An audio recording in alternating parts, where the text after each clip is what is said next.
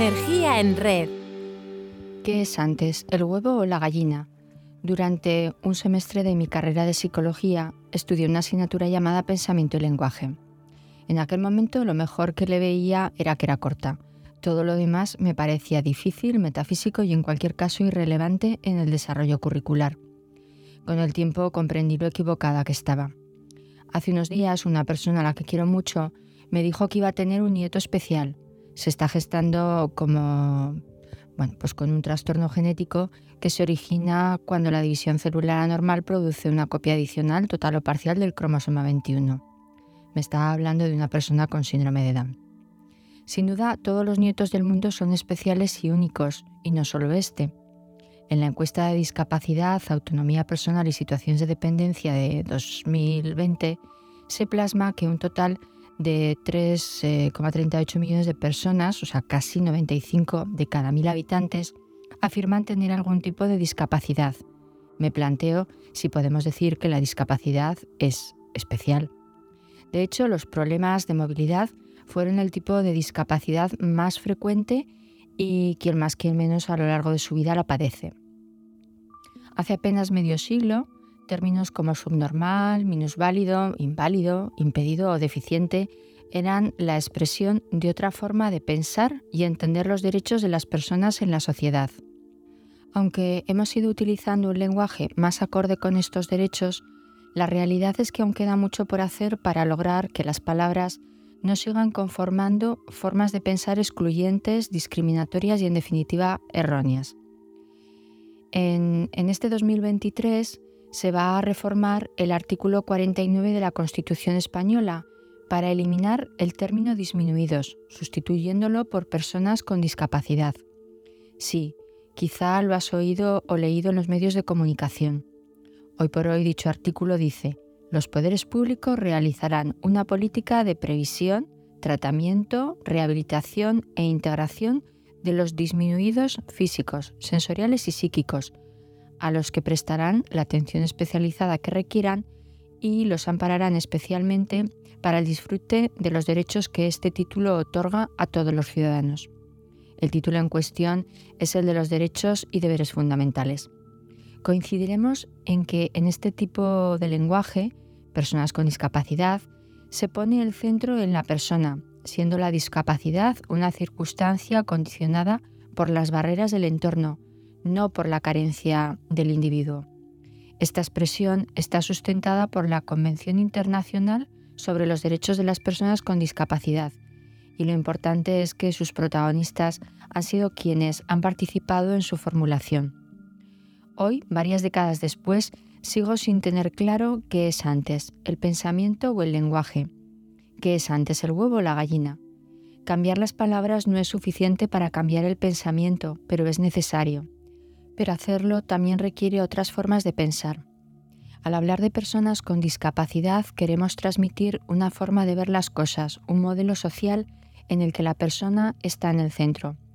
Nuestra estética, edad, sexo, profesión, lugar de residencia, etc., son formas de expresión que no siempre son conscientes, pero definen nuestra manera de percibir el mundo y de entender a las personas, y pueden equivocamente separarnos unos de otros ya que venimos de una época en la que prejuzgamos y rápidamente etiquetamos a la gente.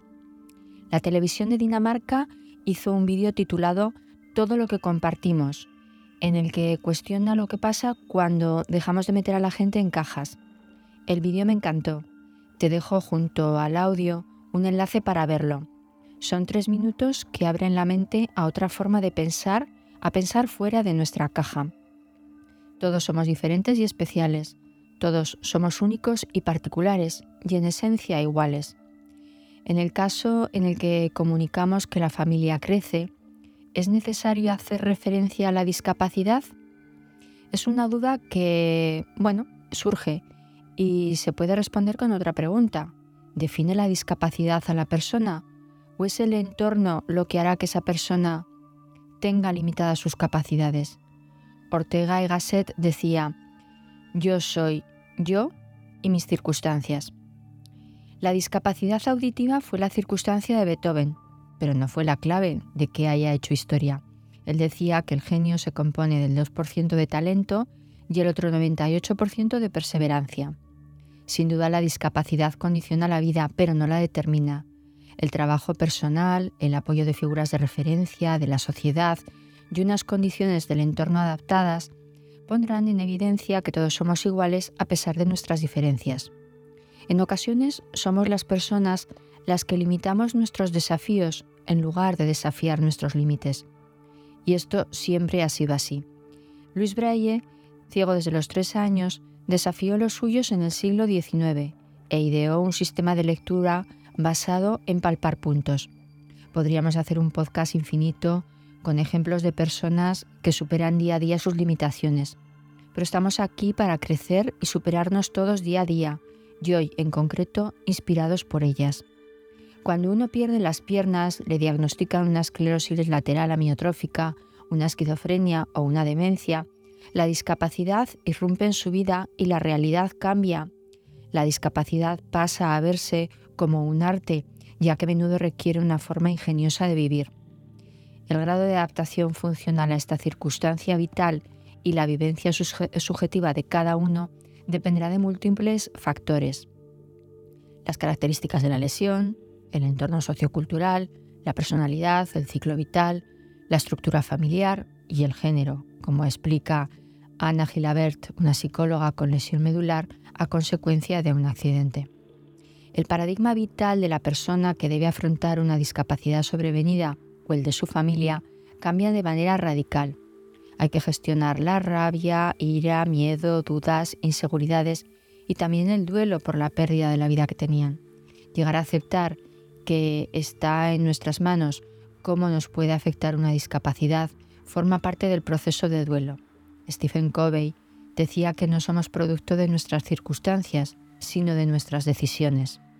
La realidad es un constructo psíquico basado en representaciones, modelos o mapas que nos hacemos y que están en el origen de nuestro comportamiento. Estos mapas mentales se basan en el conocimiento, experiencias y percepciones que se van transformando a medida que vivimos. Una discapacidad es una circunstancia que cambia radicalmente, drásticamente, los patrones de ver el mundo y con ellos la conducta tanto frente a las adversidades como frente a las situaciones positivas. En español tenemos un proverbio de origen bíblico que dice, por sus frutos los conoceréis. Frases populares de este tipo, repetidas tradicionalmente de forma invariable, expresan pensamientos morales, consejos o enseñanzas que se van transmitiendo de unos a otros y apuntan a los comportamientos que se derivan de ellos. Cuando nos abrimos a formas de pensar diferentes a las nuestras, cambia nuestra forma de ver el mundo y esto a nivel de sociedad es lo que llamamos el espíritu de los tiempos, que no es otra cosa que el clima intelectual y cultural de una era. Una forma de pensar basada en la identidad de las personas se expresará en conductas inclusivas, flexibles, respetuosas, abiertas a cambiar y probar nuevos enfoques y actitudes que mejoren la manera de interactuar de todos con los eventos de la vida, en especial con aquellos que limitan o impiden una vida plena. La singularidad de cada persona es un hecho, y más allá de las circunstancias que debamos afrontar, algunas cosas las superamos con éxito y otras no. En función de cómo nos hablemos, podremos entrar en una espiral de pensamiento demoledora o en una espiral potenciadora. Las palabras demuestran su poder para conformar el pensamiento, permitiendo codificar y expresar simbólicamente nuestra experiencia y también curarla. Creo que después de este galimatías compartirás conmigo que la psicología puede y debe aportar mucho al pensamiento y al lenguaje. Si las palabras representan lo que pensamos, también tienen el poder de transformarlo. Un aforismo filosófico dice que los límites de mi lenguaje son los límites de mi mundo. Con nuestras formas de expresión no solo decimos cosas, sino que nos relacionamos con el mundo y con los demás. Con el lenguaje hacemos cosas, aceptamos, rechazamos, pedimos, rezamos. Las palabras son una cuestión moral que debemos cuidar. Tenga la persona una discapacidad o no, en palabras de Víctor Frank, es la persona la que se levanta por encima de su dolor para ayudar a un hermano que sufre, trascendiendo como ser humano. Gracias por estar ahí y poner tu energía en red.